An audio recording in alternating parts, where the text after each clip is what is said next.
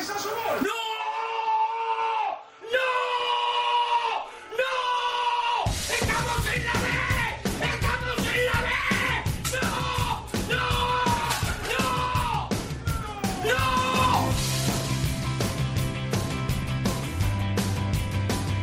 Esto es fútbol.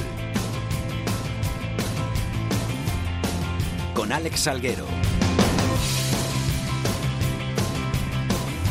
Hola, ¿qué tal? Muy buenas tardes a todos y bienvenidos una semana más a Esto es Fútbol, el rinconcito en cope.es para todo el fútbol de segunda, el fútbol de segunda B, el fútbol de tercera y el mejor fútbol femenino. Esta semana nos hemos venido al viernes, la culpa la tiene la Copa Federación, la final que se disputó este jueves en el estadio del Atlético Saguntino, ese partido de vuelta entre el Atlético Saguntino y el Fuenlabrada. Ganaron los valencianos por 3-0, se llevaron el título en su primera temporada en Segunda B. Luego lo haremos con su presidente que nos cuente cómo se ha vivido la celebración, cómo se vivió el partido y lo felices que están allí en tierras valencianas en Sagunto.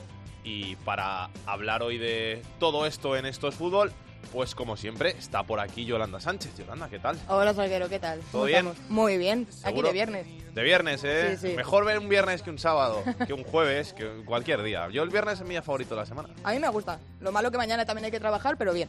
A Luis Millán también le gustan los viernes, seguro. A mí me gustan todos los días de la semana. La vida, ya sabes, que, que- que cada día te trae, te trae una sorpresa y en esta profesión que eh, no sabes qué días te va a tocar trabajar y cuáles no. La verdad que todos los días son bonitos. Hemos hecho un trato, ¿eh? Te he traído aquí para que luego hables de tu Zaragoza. Voy a que venir a hablar de mi libro. De tu libro no, de tu Zaragoza. La música, nuestra Yolanda Sánchez, como siempre. Hoy en la técnica tenemos al gran Javi Rodríguez. Vamos con los titulares.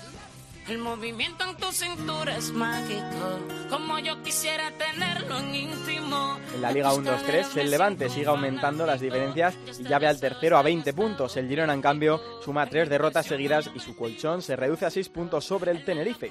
Cádiz, Oviedo y Getafe completan el playoff con el Huesca a un solo punto. En la zona de descenso de esta segunda división sigue colista el Mirandés, acompañado de Mallorca, Almería y Alcorcón. Rayo, Córdoba y Nastic bordean el peligro cuando aún restan 11 jornadas para el final.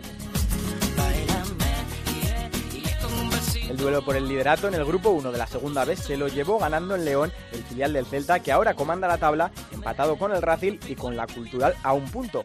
En el segundo cayeron los dos primeros Albacete y Leyoa y ven acercarse al Fuenlabrada y al Toledo. Somozas y Zamudio podrían descender ya en estos dos grupos.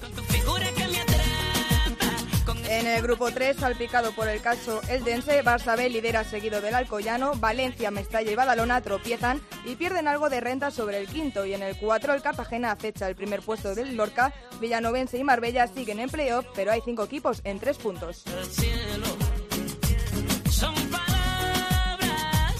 Para la anécdota de la semana nos vamos a Elda porque después de todo el lío de esta semana, tras la derrota 12-0 ante el Barça B, las acusaciones de amaño y la detención de cinco miembros del club, el Lense vuelve a la competición este fin de semana y allí está nuestro compañero Carlos Ganga. Hola, ¿qué tal, compañeros? Carlos, ¿cómo estás? Muy bien, hombre, yo más que anécdota lo llamaría escándalo. Una anécdota, ya anécdota se quedó el domingo, ya todo lo que ha pasado a partir de, de estos días ha sido un ridículo espantoso. Tú como tío de Elda que eres, esto te duele mucho, ¿no? Bueno, a, ver, al final yo creo que se han confundido algunas cosas. Ya, a mí lo que me parece es que el Eldense no ha amañado ningún partido. Los que han amañado un, un partido, en este caso cinco, que es lo que contamos en el partidazo de Cope, son cuatro, cinco o seis sinvergüenzas que han utilizado el Eldense para ganar dinero eh, haciéndole perder partidos de forma ridícula como, como el otro día el, el sábado pasado en Barcelona con ese famoso 12-0. ¿Me duele o digo que deje de, de dolerme? Lo que hay que hacer aquí es acabar con, con esto porque anoche tuvimos otra entrevista en el partido de Cope en el que se decía que la mayoría del fútbol en tercera división estaba podrido y hasta en categorías juveniles con chicos de 15 y 16 años ya se amañan partidos y hay que acabar con eso, sea en el Eldense o sea en el Getafe o donde sea. ¿Y ahora qué, Carlos? Ahora terminar más dignamente posible la temporada y a pensar ya en reestructurarse y en volver a empezar de cero, ¿no?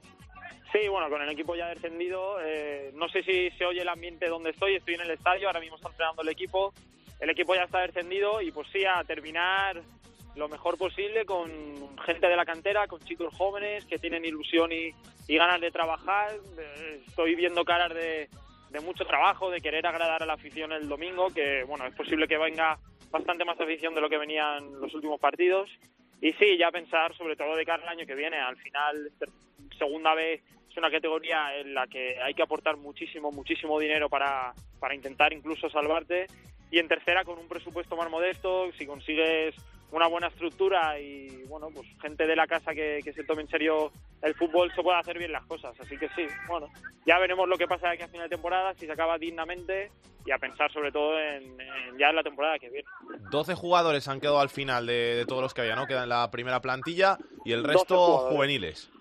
Tenemos 12 jugadores de la primera plantilla, de los que no tienen absolutamente nada que ver con este supuesto escándalo. Ya lo dijo Sheikh, Sheikh Saad, este delantero que fue el que destapó todos los presuntos amaños, que él, si en algún momento venía en el vestuario a alguien que tenía algo que ver, eh, se iba a ir. Y entonces Sheikh está aquí, está entrenando, ahora mismo está recibiendo una pelota. Eh, si está aquí es porque confía en todos sus compañeros. Se han quedado 12. La plantilla la componen siete juveniles más y algún jugador del filial y tenemos un cuerpo técnico de dos, tres personas que también se encargaba de diferentes equipos de, de la base y bueno, pues eso a la gente de la le gusta, que haya gente de, de su ciudad en el equipo y que seguro que, bueno, seguro por descontado que van a rendir bastante más que, que algunos que se estaban vendiendo. Gracias, Carlos. A ver si a partir de ahora hablamos del Eldense solo de fútbol. De cosas buenas, seguro que sí. Hasta luego, un abrazo. Un abrazo compañeros. She played the fiddle in an Irish band, but she fell in love with an Englishman. Kissed her on the neck and then I took her by the hands. And baby, I just wanna dance. I met her on Grafton Street, right outside of the bar. She shared a cigarette with me while her brother played the guitar. She asked me, what does it mean? The Gaelic ink on your arm said it was one of my friend's songs. Do you wanna drink on? She took 10 jornadas que nos quedan solo de segunda división para terminar la temporada. 10 jornadas en las que el Levante solo tiene que rascar 10 puntitos para ascender a primera división porque le saca 20 al Tenerife, que es el tercero. Sigue siendo segundo el Girona, que sumó su tercera derrota consecutiva. Tiene solo 6 puntitos de ventaja sobre el Tenerife, disminuye su renta, pero sigue teniendo ese buen colchón en el puesto de ascenso a primera junto al Levante, el playoff que lo completan el Tenerife, el Cádiz, el Oviedo y el Getafe, y por abajo el Mirandés que está colista, el Mallorca que cambió de entrenador, es el penúltimo con 31 puntos. Estos dos están ya bastante alejados de la salvación que la marca el Nastic con 36 puntos. Los mismos 36 puntos tiene el Alcorcón que está en puestos de descenso, uno menos el Almería que tiene 35. Y vamos a empezar a hablar ya de la jornada que arranca este mismo viernes. Arranca la jornada en segunda división con un partido que va a ser el que enfrente al Mirandés y al Alcorcón y una jornada cuyo partido estrella es el que se disputará este sábado a las 6 de la tarde en el Coliseum entre el sexto clasificado el Getafe y el líder el Levante. Erifrade, ¿qué tal? ¿Cómo estás? Muy bien, encantado de estar aquí. El Getafe que con Bordalás nunca ha perdido en el Coliseum Alfonso Pérez, ahora viene el visitante más duro de la temporada que es el Levante y el Getafe que tiene que sumar para mantenerse en puestos de playoff. Sí, porque viene apretando por ahí el Huesca. Yo creo que el Lugo también puede llegar a esa lucha. Tengo alguna duda más del Valladolid y yo ahora mismo estaba echando aquí cálculos mientras esperaba mi turno y tengo la sensación de que son los que están menos uno. O sea, creo que de los que están ahora mismo en la zona de playoff uno se va a caer. No sé si el Oviedo o el Getafe. No lo sé. Y que va a entrar uno de los que viene por detrás. Pero esto es una cosa mental mía. Eh, el Getafe viene de dos, dos eh, guarismos a cero en contra, que es muy importante, sobre todo tratándose de Bordalás. Y luego tiene una cosa muy importante también, que para el partido este clave, pues recupera a dos hombres bastante importantes en el esquema, como son Medilacen y Pacheco. Pacheco jugó un ratito contra el Tenerife, se lesionó y a partir de ahí desapareció. Y aunque el Getafe lleva dos partidos sin encajar, pues Pacheco es como de lo más desequilibrante que tiene el Getafe en la parcela atacante. O sea que puede elegir Bordalás. La convocatoria se va a saber el mismo día del partido y a ver cómo lo afronta el Levante. Decía Bordalás hoy en la rueda de prensa.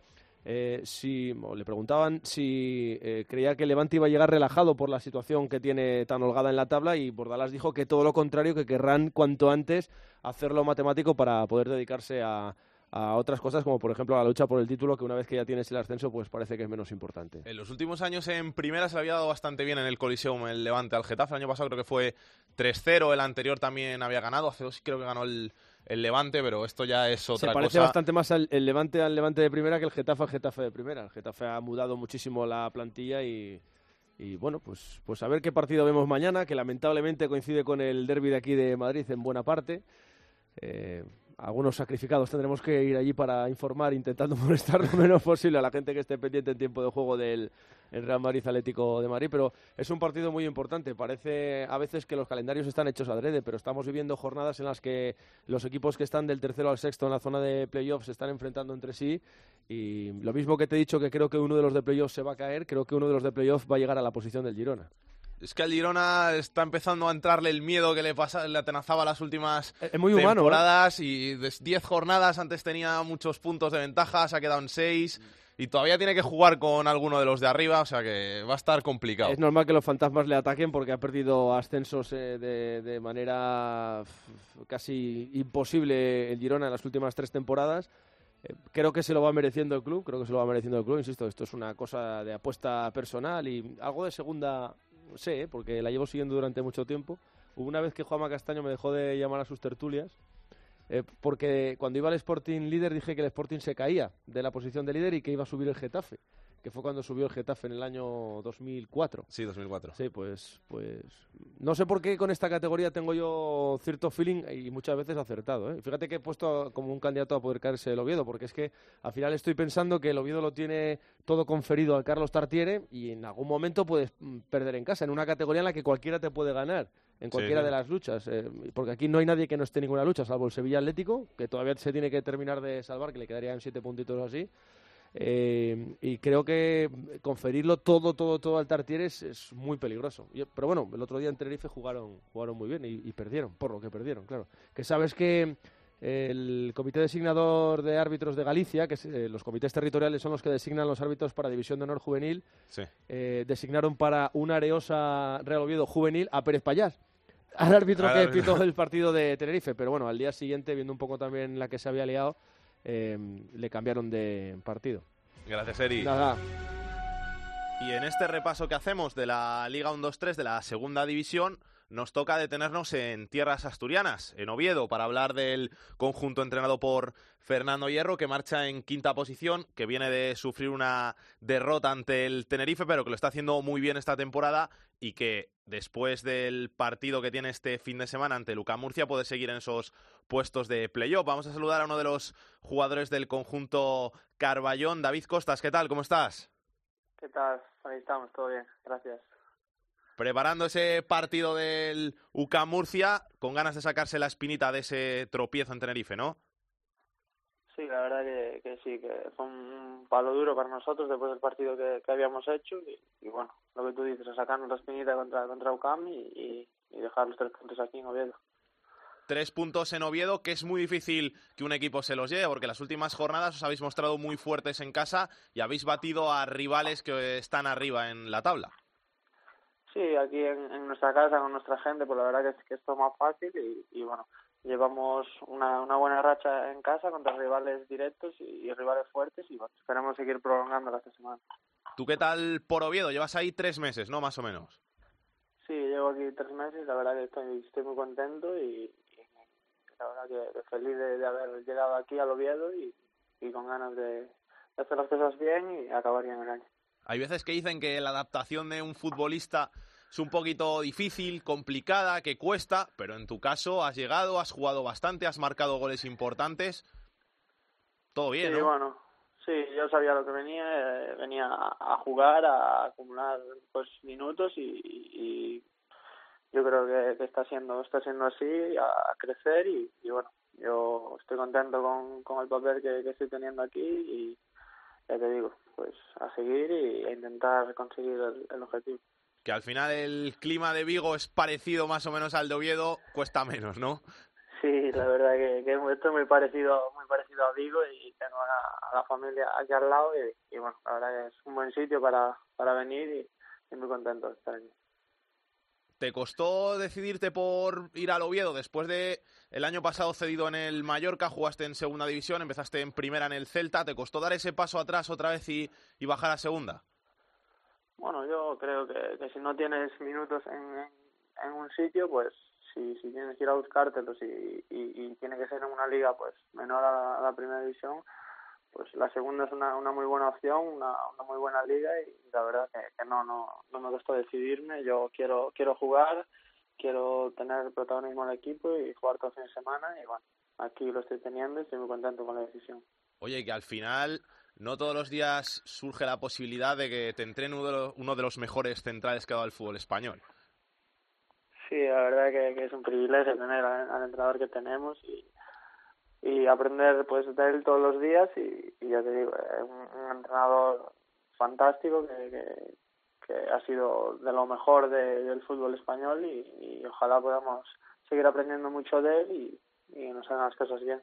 ¿Cómo es Hierro como entrenador? ¿Manda tanto como hacía como futbolista? ¿Están, ¿Tiene ese carácter que, que tenía de, de jugador? ¿Un poquito más calmado quizá?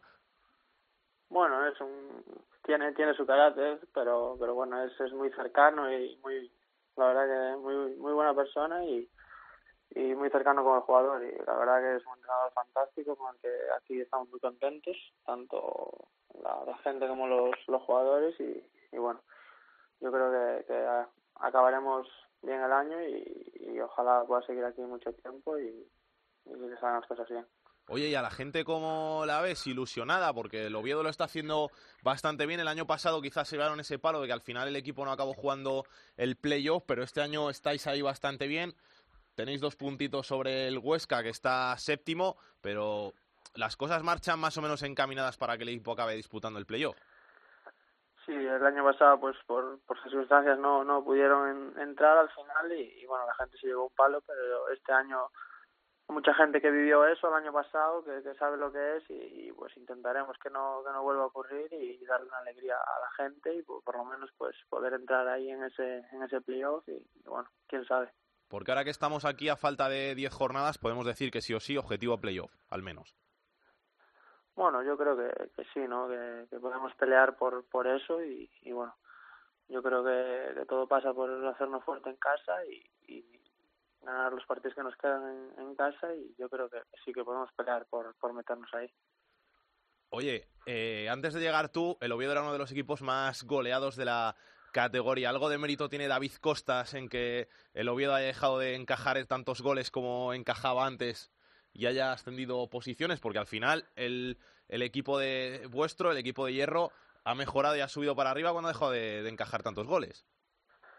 Bueno, el fútbol son, son dinámicas y bueno, está una dinámica un poco mala y, bueno, pues me ha coincidido a mí llegar y, pillar una, una buena dentro de lo que cabe y, y ahora mismo estoy estoy ahí con, peleando con, con los con mis compañeros por, por un puesto en, en el 11 y, y bueno, yo creo que, que el equipo ahora está en dinámica buena y las cosas están saliendo bien. Te tengo que preguntar también por el Celta B, que lo está haciendo muy bien en, en Segunda B. ¿Lo ves un poquito a, tu ex equipo? Sí, la verdad que sigo tanto al, primer equipo como, como al segundo, pues tengo muy, muy buenos amigos dentro de, los dos y la verdad que, que muy sorprendido con la con la gran temporada que está haciendo el Celta B y ojalá ojalá sea capaz de, subir a, segunda división y, poder pues que muchos amigos que tengo ahí dentro puedan puedan jugar el año que viene en, en segunda división y el primer equipo pues oh, luego pensar en, en UEFA en, en pasar a semifinales y ojalá lo consiga La última, ¿qué UCAM Murcia te esperas en el Tartiere este fin de semana? Bueno, es un equipo que está haciendo las cosas bien últimamente, un, un equipo intenso que nos va a poner las cosas difíciles en casa y, y bueno, yo creo que, que va a ser un partido un partido bonito y ojalá venga mucha gente a, a apoyarnos y, y seamos capaces de, de dejar aquí los tres puntos en Oviedo. Pues David Costas, central del Oviedo, mucha suerte para lo que queda de temporada, que vaya todo muy bien y a por todas. Gracias, Hasta luego. chao, abrazo. Y tenemos que hablar esta semana también del Mallorca, el conjunto balear, que ha sorprendido cesando su entrenador a pocos días de un partido bastante importante. Jordi Jiménez, ¿qué tal? ¿Cómo estás? Día de la marmota en Mallorca, ¿qué tal? Muy buenas. No deja de sorprendernos el Mallorca. Parecía que arrancaba bien con Olaizola en el banquillo, sumó algunos buenos partidos, sobre todo en Getafe dejó una imagen muy buena, pero luego el equipo ha vuelto a caerse y ahora está penúltimo. bastante alejado ya de las posiciones de salvación. Sí, ha habido, digamos, dos fases en, en la etapa de Javier Araizola, que han sido 15 partidos, con tan solo dos victorias, seis empates y siete derrotas. Y en 2017 arrancó muy bien el, el año, consiguió dos victorias pronto, eh, muchos partidos fuera de casa dio buena imagen como el que estás tú mencionando y que mereció sin duda más de lo que consiguió.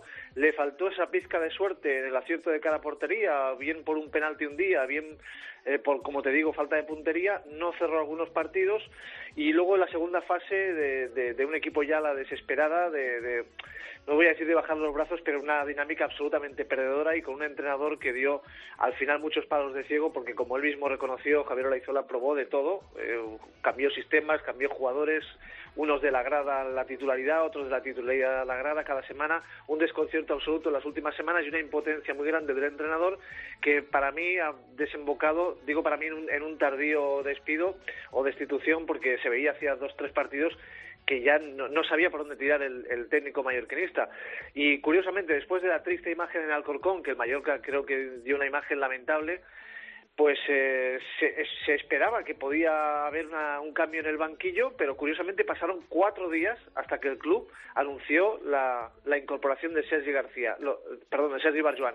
El caso es que un, un, poquito tarde, pero se ha producido ese cambio y llega un, hombre con, otro discurso, como siempre con un, cambio de entrenador, pues eh, se busca el, revulsivo, parten todos de cero, además tiene toda la plantilla disponible, tan solo esta semana para recibir al Nastic mañana, que es un partido finalísima, porque es el que marca la permanencia el Nastic y está a cinco puntos en Mallorca, no le vale otra cosa que la victoria para no irse al pozo, pues digo que parte, parte con los jugadores con, en igualdad de condiciones, con la única ausencia de Julio por sanción, tiene a toda la plantilla y de hecho ya ha sido noticia en la convocatoria de hoy que ha, incorporado a Óscar Díaz, que así es uno de los jugadores con los que no contaba Olaizola, o Campabadal que vuelve después de, de, lesión y al que ya conoce Sergi Barjuan. Por lo tanto, vamos a ver qué tal. Eh, es el último, la última carta que le quedaba al, que le quedaba al Mallorca. Ha dicho Sergi que quiere un, un compromiso absoluto de todos los jugadores, que sean transparentes con él, que el que no esté, que levante la mano, o el que físicamente no aguante, que levante la mano, que entrará otro. Y, y luego a la afición también le ha mandado un mensaje, porque ha habido durante la semana muchos comentarios también lógicos hacia la cúpula del club, hacia la directiva. La, la gestión eh, ha sido muy decepcionante porque levantó mucha expectativa la llegada de, del inversor americano, de Robert Sarver, pero lo cierto es que la gestión pues no ha sido nada buena y, eh, y de hecho ha sido está peor que nunca el Mallorca, es, es, el peor año. Así que ha habido muchas protestas y había gente que quería pedir la dimisión de, de la directiva y en cualquier caso se ha impuesto más. Si os fijáis en, en la red hay una campaña muy activa de la afición mallorquinista, una movilización con el hashtag el Mallorca no está muerto, que aquí en, en Baleares está siendo tendencia y que está provocando muchísimas muchísimos llamamientos para mañana de cara al partido en Somos. Te tenía que preguntar, Jordi, porque me ha llamado mucho la atención la forma en la que al final se echa a Olaizola y llega a Sergi, porque tengo entendido que estaba prevista una concentración, que luego la concentración el mismo día se suspende porque sí. echan a Olaizola y llega a Sergi. Eso es como, desde fuera denota una falta de, Improvisación. De improvisación, sí, una improvisación, una que no sabes lo que estás haciendo.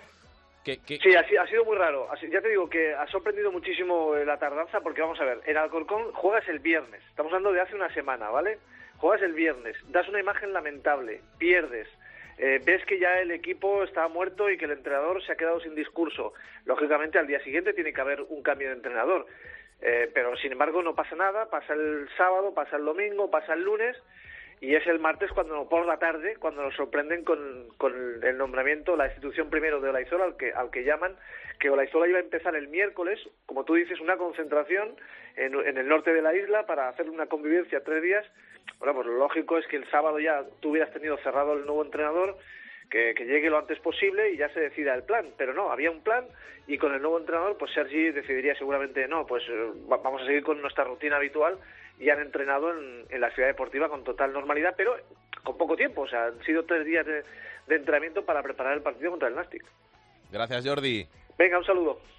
Luis, ¿Qué eh, te dejo ya hablar de tu Zaragoza. ¿Cómo ves la...? Te voy a preguntar primero la, por la segunda. ¿Cómo es la segunda?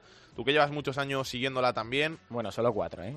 Bueno, solo cuatro, seguro que algún año también le habrías echado seguirla, se, se, se, seguirla se sigue siempre, pero por desgracia y más intensamente estas últimas cuatro temporadas me ha tocado me ha tocado ver más de lo que de lo que me gustaría por mero placer. No estáis salvados, ¿eh? Todavía. Estáis ahí a tres No, no, no puntitos, estamos diez partidos. Me queda como consuelo que, por un lado, somos el equipo dentro de, de los que estamos ahí abajo que más goles mete.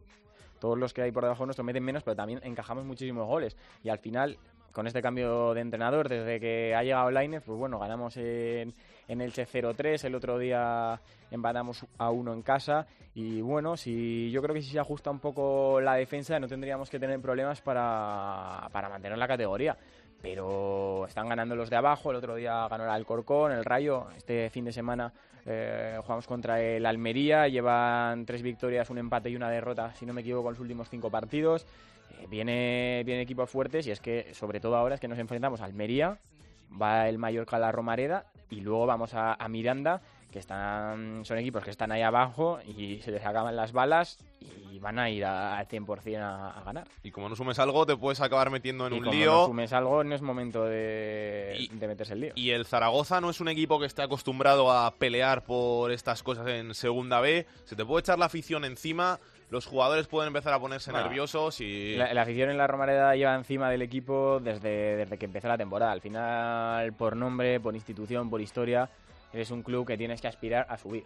Y en el momento que tienes que aspirar a subir y tú miras la tabla y ves que ya no es que no vayas a subir, que no estés peleando por el ascenso directo, es que se van pasando los objetivos. Luego dices, bueno, pues por lo menos nos queda el playoff y ahí peleamos y a ver si subimos. Y ves que pasa la temporada y que tampoco. Bueno, pues a ver. Y ahora eh, para no bajar, pero vamos, sería una debacle absoluta que, que el Real Zaragoza bajara, bajara a segunda B. Es que al final habéis estado toda la temporada ahí mitad de tabla, pero en ningún momento habéis llegado a consolidaros como un serio, ni aspirante a playoff ni nada. No, bueno, hubo un principio, bueno, al principio de la temporada, los primeros partidos, estábamos ahí peleando con el Levante, el Zaragoza empezó muy bien, pero ya se, se fue desinflando, se, ya veíamos que se alejaba el, se alejaba el playoff incluso, la des- llegó la destitución de Luis Milla, eh, veíamos que ya íbamos para abajo, ya casi para segunda B y se destituyó a Raúl Agne, ahora se ha cogido a una persona de, de la casa, es portero, César Lainez, el entrenador que estaba que estaba en el filial y a ver si, si reflota esto. Pero vamos, es una situación que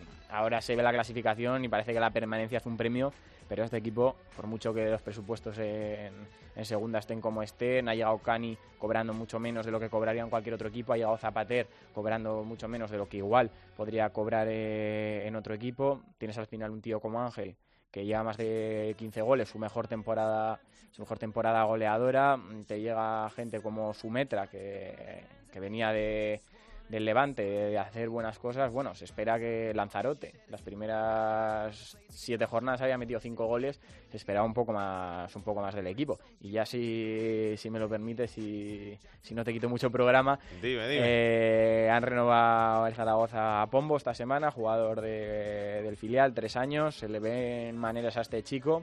Mm, se cuestiona un poco la cabeza que puede tener. Si se centra, todos dicen que, que va a ser muy buen jugador. De momento, Lainez le ha dado la titularidad los dos partidos que, ha estado él como entrenador. Y otra cosa a comentar de otro jugador a seguir, Ray, que le, han dado unos- le dio unos minutos Lainez. Bueno, ya se los había dado antes Agne contra el, contra el Sevilla Atlético en esa derrota que acabó con destitución. Eh, se los ha dado Lainez luego, pero eh, el Zaragoza le quiere renovar. El jugador, de momento, que quiere esperar hasta junio, acaba contrato en 2018, por lo tanto no habría tiempo, pero es una, es una promesa y de momento esta semana ya ha dejado de entrenar con, con el primer equipo y se ha caído de la convocatoria. Gracias, Luis. Nada, Vamos chao. a ver qué nos cuenta Pedro Martín. El enfadato de Pedro Martín. Hola, Pedro, ¿qué tal? ¿Cómo estás? ¿Cómo estamos, chicos? Entre números y números de cope.es, te robamos unos minutos para que nos cuentes un poquito, ¿no? Es que estamos enloquecidos con tanto fútbol. Yo, yo no sé ni en qué jornada estoy, en pero bueno, me voy a centrar en esa categoría eh, que tiene la federación ahí de la mano de Dios, que es la segunda B que esta semana está muy de moda, por el tema del, del 90. Y me voy a fijar, cuando faltan seis jornadas para que acabe eh, la fase regular, es decir, la liga normal de segunda B, cómo están los 14 filiales. 14 de, los 80 equipos, bueno, pues 14 son filiales. Vamos a hacer un repasito a ver cómo está la cosa. En el grupo 1 están el Celta B, que es líder, no solamente es el líder, es el mejor equipo de, de- toda la segunda B, empatado con el Racing, o sea que está luchando con el primer puesto y ser campeón de ese grupo con el Racing de Santander y con la Cultural. El quinto es el Valladolid, ya un poco lejos de, del cuarto, o sea que no creo que se meta en la fase de ascenso. Y decimocuarto Osasuna, bueno, lo tiene más o menos bien para salvarse, pero todavía tiene que luchar. En el grupo dos está el Castilla, sexto, y la Real Sociedad séptimo, los dos con algunas opciones de meterse entre los eh, cuatro primeros, pero dificilillo. Y luego eh, el Atleti medio de la tabla, décimo, sin chicha ni limoná. Luego en el grupo tercero, en el famoso grupo tercero del Novelda, pues hay seis filiales. Están el Barça B primero, Mestalla tercero y Vi- Villarreal B quinto, eh, los tres con opciones de meterse en eh, la fase de ascenso. El Barcelona B prácticamente lo tiene hecho.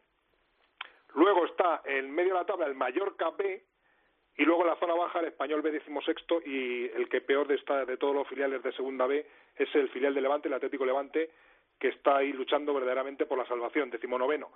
Y en el grupo cuarto está el noveno el Granada B y decimoquinto el Córdoba. El Córdoba B, aunque está decimoquinto, está bastante lejos de la del, del descenso, o sea que también tiene buena pinta para la salvación.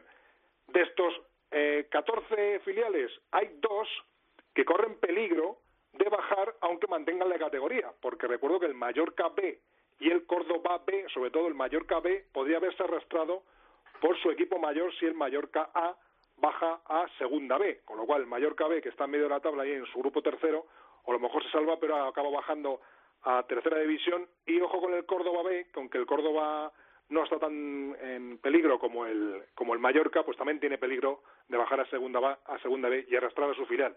Así es que es una buena temporada de momento para los filiales, dos de ellos son primeros, otros están luchando por la fase de ascenso en una categoría muy revuelta, ya hemos conocido todo esta semana lo que pasa en ese mundillo de la segunda B, dejado de la mano de Dios por la federación. Gracias, Pedro. Un abrazo. Hasta luego.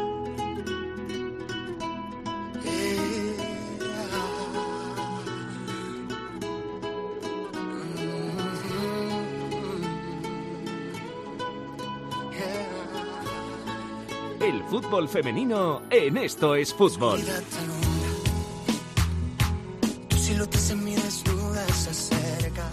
Tuto Durán, que nos anuncia la llegada de la directora de Área Chica, Andrea Peláez. Andrea, ¿qué tal? Hola Salgue, ¿qué tal? ¿Cómo estás? ¿Todo bien? ¿Todo bien? ¿Has tenido una buena semana? Sí, no me puedo quejar.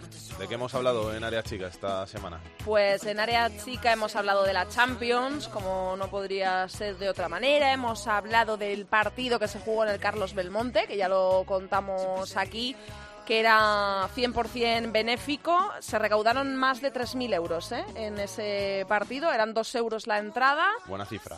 Eh, hubo 3.517 personas en el estadio, pero nos explicó en Área Chica el impulsor de esa iniciativa que había muchas invitaciones. Entonces, como tal, como entradas como tal, se vendieron 1.500, por lo tanto, a 2 euros la entrada, unos 3.000 euros se recaudaron para la Asociación de Mujeres con Cáncer de Mama y para Afanion, que es la Asociación de Familias con Niños con Cáncer Infantil de Castilla-La Mancha, así que estamos encantados.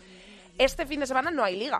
La jornada vigésimo quinta tendremos que verla la semana que viene porque es parón de selecciones. Juega la selección absoluta mañana a las 3 del mediodía en Eupen ante Bélgica, en partido amistoso de preparación para la Eurocopa de Holanda de este verano, para la que quedan 100 días. Justo hoy quedan 100 días para la Eurocopa.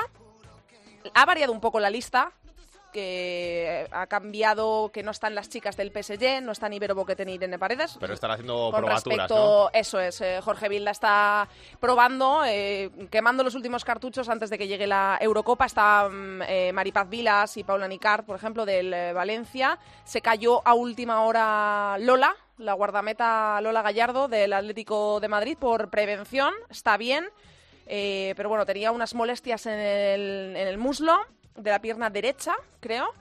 Eh, y bueno, pues por precaución no ha entrado en esa lista y ha entrado María Sun Quiñones, que ya lo hizo en la Copa Algarve. Así que para la Liga tendremos que esperar otra semanita más, que será cuando se juegue la vigésimo quinta jornada, en la que pocas cosas han cambiado. El Atlético de Madrid sigue líder con 64 puntos, dos más que el Fútbol Club Barcelona, que tiene 62. Por abajo las cosas siguen exactamente iguales, ninguno de los equipos de abajo ganó, sigue habiendo cuatro equipos en tres puntos, están en, zona de descenso el Tacuense y el Español, Albacete y Oyarzún están eh, al borde de ese abismo Los líderes, eh, bueno, la, la parte de arriba de la tabla, el líder, el Atlético de Madrid, se mide este fin de semana al Valencia. El próximo fin de semana, perdón. Primero, Partidazo. tercero, ¿eh? Sí, sí, primero, tercero. Primero y tercero, el Valencia lleva una racha increíble y el Barça lo tiene un poquito mejor porque se mide al Betis, que está en la zona baja de la tabla, está en duodécimo lugar, por lo tanto, pues eh, lo tiene un poquito mejor el Fútbol Club Barcelona. Muchas gracias, Andrea. A ti.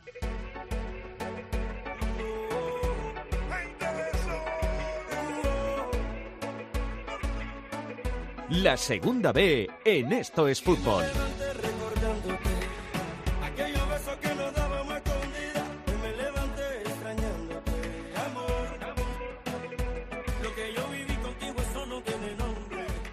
Y para hablar de la segunda B, el capitán de la segunda B, Rubén Bartolomé. Rubén, ¿qué tal? ¿Cómo estás? Hola, ¿qué tal? Buenas tardes. Estamos ya viernes, empieza la jornada trigésimo tercera. Seis partidos que nos quedan para saber cómo acaba esta segunda B, así que todos pendientes de esta competición, que seguro que vamos a tener un fin de semana muy bonito.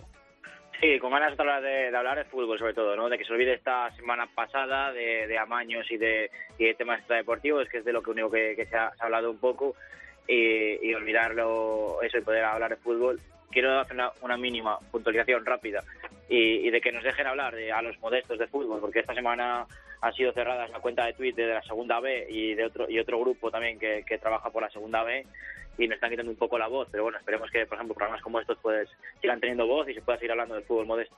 ¿Se puede decir por qué os han cerrado la cuenta? Eh, en principio no ha dado todavía razones Twitter, no es ningún tema de, de derechos como había cerrado anteriormente cuentas. De momento no hay respuesta de Twitter, ni de nosotros ni de otro grupo que también hablaba de segunda B. Y como también parecía que hace poco también cerraron la de los otros 18, también hace poco que hablaba de clubes de, de primera que eran Madrid y Barça. De momento no se sabe, estamos ahí alegando a ver si, si nos dejan todavía seguir, sobre todo ahora que se acerca la parte más bonita de la temporada. Pues a ver si hay suerte. Si no, ya sabes que aquí en estos fútbol siempre tendrás tu huequito para hablar de segunda B y nosotros encantados. Sí, sí, aquí siempre hemos tenido hueco y yo creo que muy agradecida a la gente de toda España de que, de que se hable de no solo de segunda vez, sino de fútbol femenino y categorías que, que tienen menos hueco normalmente. Yo creo que todo el mundo está muy agradecido. Vamos a empezar por el grupo 1. Tenemos al Celta B que defiende el liderato esta semana.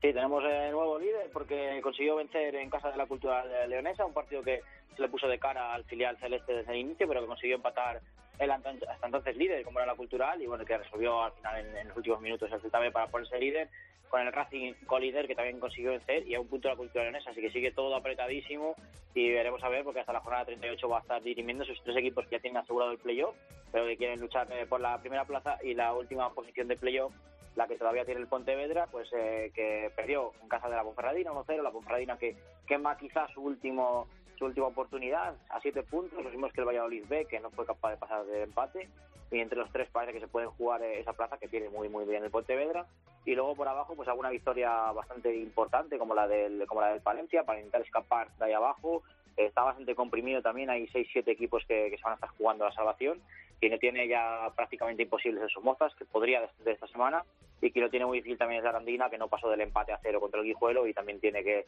escalar 6-7 puntos para, para salvarse. Así que dos equipos que parece que todo indica que el año que viene serán de tercera y los demás, pues, eh, como te digo, 6-7 equipos a luchar eh, por la salvación eh, hasta prácticamente el final porque está muy comprimido por abajo el grupo 1.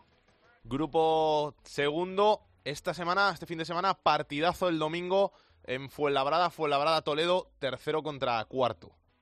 Sí, el equipo que estaba más en forma, como era el eh, Fuenlabrada hasta hace, hasta hace nada, eh, y que está tercero en la clasificación, frente a un Toledo que parecía que entraba en crisis, que se podía quedar fuera de, de los puestos de, playoff y que sin embargo bueno ha, ha conseguido ahora una racha de, buenos resultados y, viene muy muy fuerte. El, el último resultado, ganar 3-0 al Leioa, que sigue segundo clasificado, que parece que le ha dado un poco de vértigo cuando tenía cerca a la base de balompié y que no es capaz de reducir la diferencia.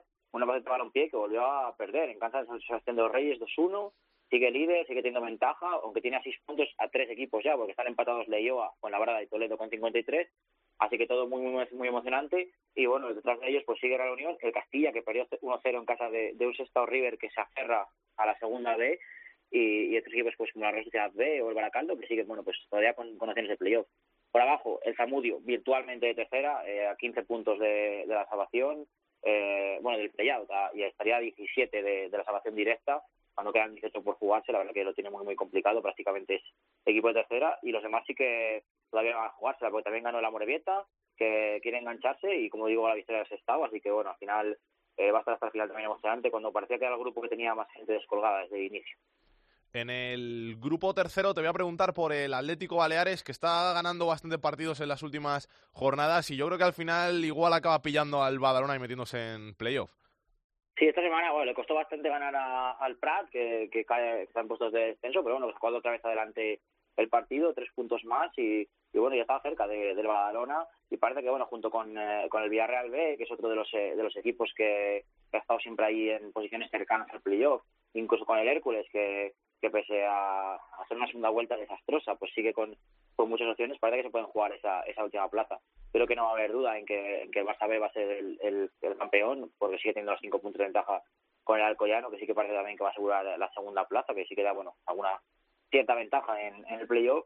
Y, y luego, bueno, pues a ver si el Valencia Mestalla es capaz de mantener la, la tercera plaza. Eh, ya difícil de aspirar a más, pero bueno, sí que ha sido un equipo bastante sólido. Y como bien decías, el Badalona en, en la cuarta también para, para defenderse. Abajo, bueno, pues teníamos el, descenso matemático de, del Dense y, bueno, también problemas para yo creo que el resto de, equipos que están ahora mismo en puestos de descenso o de play-out, porque entre el Llagostera, que es decimoquinto, y que se salvaría eh, eh, matemáticamente, que, que hay, y hay, hay cinco puntos con el Español B, que a día de hoy marca el, el playoff de descenso, así que la verdad que lo va a tener difícil para escalar esas posiciones y bueno, yo entre Español B, Hospitalet, Prat y, y el Levante B parece que se jugarán eh, los tres descensos directos y quien juega el playoff porque parece a día de hoy complicado que puedan llegar un poco más arriba, son, son bastantes puntos, aunque bueno, siempre se puede dar alguna sorpresa, al final son dos partidos de los seis que quedan. Grupo cuarto, el Cartagena y el Mérida, que fueron los únicos de los de arriba que ganaron la pasada jornada. Sí, la verdad que bastantes eh, pinchazos en, en, la zona en la zona alta. Por ejemplo, el de, el de la Villa Lorca no siendo capaz de, de pasar del empate en un partido complicado contra, contra el Jumilla. Y bueno, el Cartagena que tenía eh, un duelo bonito ante un Jaén, que es verdad que, es, que no es el Jaén de, de siempre y que cada vez estaba metido en el pozo, pero bueno, que tenía que sacarlo adelante. Tres puntos para soñar de nuevo con, con el liderato. Parece que quien se pone líder en, en este grupo cuarto coge una ventaja bastante interesante y al final entra en una, en una crisis. Le pasó al Marbella, le pasó al Cartagena y parece que ahora está entrando en ella eh, la olla Lorca y bueno pues como decíamos pues también eh, el, el Villanovense y el, el, Marbella que tampoco fueron capaces de sumar los tres puntos a lo que el Mérida se pone quinto eh, a un puntito de, del playoff. Y bueno pues puede que estemos volviendo a ver el renacer de, del histórico Mérida que tanto disfrutamos en, en, los 90 en primera división. Bueno pues parece que después de muchos años en la travesía del desierto podría volver a, a llegar arriba. Y bueno y por abajo eh, la Roda que la semana que la semana pasada pues fue derrotado a 0-1 con unas imágenes que creo que hemos visto todo el mundo, muy desafortunadas de, de su en los últimos minutos, resbalándose y que bueno se, se hunde en el último puesto con 28 puntos y lo tiene muy complicado. Tampoco el empate parece que lo hubiera salvado de mucho, pero bueno, yo, yo creo que ha sido eh, muy viral esta semana por, por esa derrota y, y se une a, a todos los problemas que estaban exhibiendo en, en lo deportivo para, para caer a, al último puesto de la clasificación y tener muy complicado salvarse el año que viene. Y te tengo que preguntar también, Rubén, por la final de la Copa Federación. Al final el título fue para el Atlético Saguntino. Sí, eh, ya dijimos que en la ida todo en el aire, con eh, la posibilidad de, de, jugar en casa el Saguntino en, en, la vuelta. Y bueno, al final se, se le han quedado un, un, trofeo bonito. Una vez que llegas allí es bonito ganar, ganar una, una copa, además con, con un buen momento económico que puede, que puede ayudar bastante para, si no es para, para el posible playoff, pues para el, año que viene el Saguntino no, no va a jugar playoff, o a no ser que haga una machada histórica, pero bueno, puede ser un reporte económico muy interesante para el año que viene, para sentarse en segunda B, incluso aspirar a, a cotas más altas, así que bueno, enhorabuena al club valenciano y, y que espero que, sigan años aquí, que es un club que además eh, he seguido en los últimos años y están trabajando bastante bien, así que, así que me alegro mucho por ellos. Gracias Rubén, un abrazo. A vosotros, adiós. Como habíamos dicho, íbamos a hablar con el presidente del Atlético Saguntino, Juan Manuel Domingo. Juan Manuel, ¿qué tal? ¿Cómo está? Hola, buenas tardes. Bien, más tranquilo y más relajado después de todo lo vivido ayer. Muchas felicidades. Muchas gracias. Imagino que levantar un título como este después de muchos años en la entidad, después de muchos años penando por las categorías del fútbol español. No sé cómo lo catalogará usted, si como una sorpresa, como lo más grande que le ha podido pasar al club, no, sé, ¿cómo, ¿cómo lo define usted? Sí, la verdad que, bueno, después de lo conseguido en el ascenso en Calahorra, segunda vez, esto ha sido un sueño histórico y vamos, un trofeo para el club y para la ciudad de Sagunto que todo el mundo a lo mejor lo sueña, pero nunca te imaginas que la vas a tener en casa. Y la verdad que el Saguntino, para ser un club tan pequeño y tan humilde, eh, haber competido esta competición y haber ganado a históricos como Real Unión y el Fuenlabrada, bueno, pues el sueño se ha hecho realidad y hoy lo estamos celebrando en el pueblo. Eso le iba a decir que si lo, le pillamos en medio de la celebración. Sí, sí, estamos ahora, nos ha recibido el alcalde en el ayuntamiento, está todo el pueblo ahí en la calle, bueno, y estamos aquí en una hora de celebración y la verdad que es un sueño y creo que, que no despierto de este sueño. ¿Ha habido rúa o cómo ha sido la celebración? La celebración se ha hecho larga porque después de- del partido y celebrado el trofeo, pues nos fuimos todo el equipo, directiva, bueno, todos en total nos fuimos a cenar y se nos hizo hasta las 8 de la mañana de fiesta y la verdad que hoy en, en esta celebración con la ciudad y con el pueblo pues estamos arrastrando el cansancio de la noche. O sea que hoy alguno, que seguramente muchos trabajen, ha tenido que pedir el día libre en, ca- en el, en el trabajo porque anoche se le alargó más de la cuenta. Yo, yo mismo, yo mismo hoy El primero, me, ¿no? me, te- me he tenido que coger fiesta porque la verdad mm, la- el trofeo este lo requiere y como te he dicho que bueno es un sueño para la ciudad de Sagunto hecho realidad. 90.000 euros se llevan ustedes, ¿no? Por, por ser campeones. Sí, el premio requería 90.000 euros y bueno, eh, para nosotros es, es, es mucho, es mucho porque porque es lo que te digo, para un club que deportivamente estamos creciendo, pero económicamente pues eh, no somos un club grande en economía, pero esta inyección pues la verdad no, nos va a venir muy bien de cara a un futuro. Te arregla casi la temporada del año que viene. Sí, prácticamente, bueno, no es que me arregle la temporada, pero sí que va a ser una inyección pues a lo mejor de ser un poquito más fuerte para la temporada que viene en lo deportivo. ¿Usted cuántos años lleva al- a cargo del club eh, como máximo Pues, mandatario? Sí, yo llevo con esta temporada siete temporadas. O sea que Yo cuando, cuando entré a este club, pues bueno, eh, estaba el club bastante mal, estaba endeudado en casi 100.000 euros y bueno, lo hice campeón en tercera, lo subí a segunda vez y gracias a Dios lo tengo saneado por donde mires.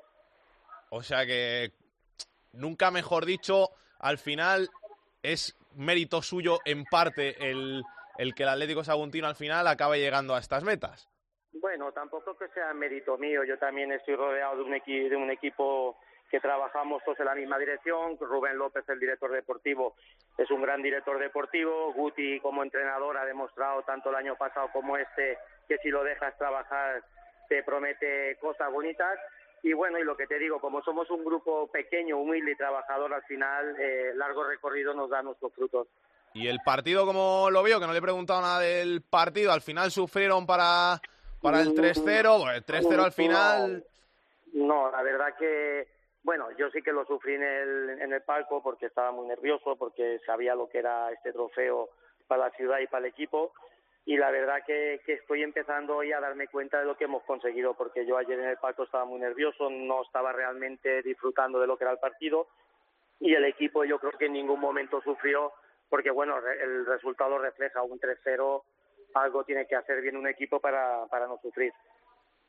Al final ya el título y ahora ya terminar la temporada lo mejor que se pueda porque ya están ustedes salvados, o sea que a disfrutar. Sí, realmente en, lo que es la liga, matemáticamente a lo mejor no estamos salvados, pero virtualmente sí, porque el que marca el descenso tiene 32, nosotros tenemos 44 y ahora estos seis partidos que quedan, pues sí, vamos a intentar quedar lo mejor posible en la liga. Pues Juan Manuel Domingo, presidente del Atlético Saguntino, muchas gracias por su paso por estos fútbol. No le quitamos más tiempo de celebración, a seguir disfrutando, que se lo merecen, y a seguir peleando en la Segunda División B. Muchas gracias.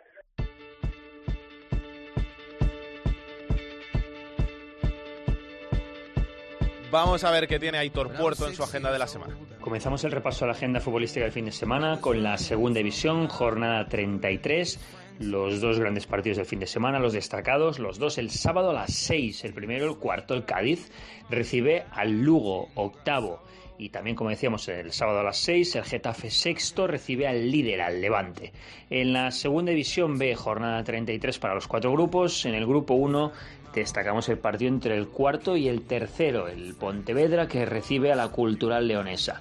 En el grupo 2, eh, tercero contra cuarto también, en este caso el Fuenlabrada que recibe al Toledo. En el grupo 3, el Badalona cuarto recibe al líder, al Barça B. Y en el grupo cuarto, el octavo, el Jumilla, recibe al sexto, el Melilla. Acabamos el repaso de la agenda futbolística del fin de semana con la tercera división. Hemos fijado la mirada en el grupo 9. Interesante el partido entre el tercero, el Antequera, que recibe al sexto, al Loja. Hola, soy Vivancos, jugador del Llagostera, y quiero dedicar la canción María del grupo Blondie a los oyentes de Esto es Fútbol. Un saludo.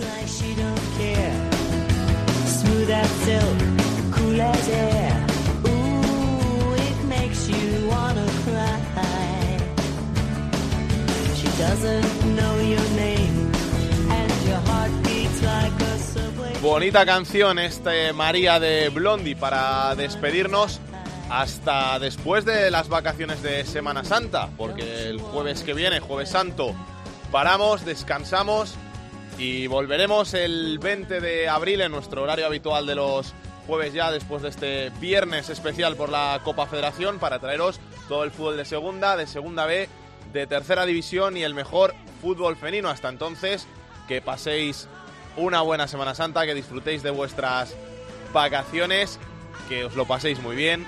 Besos y abrazos para todos. Chao, chao.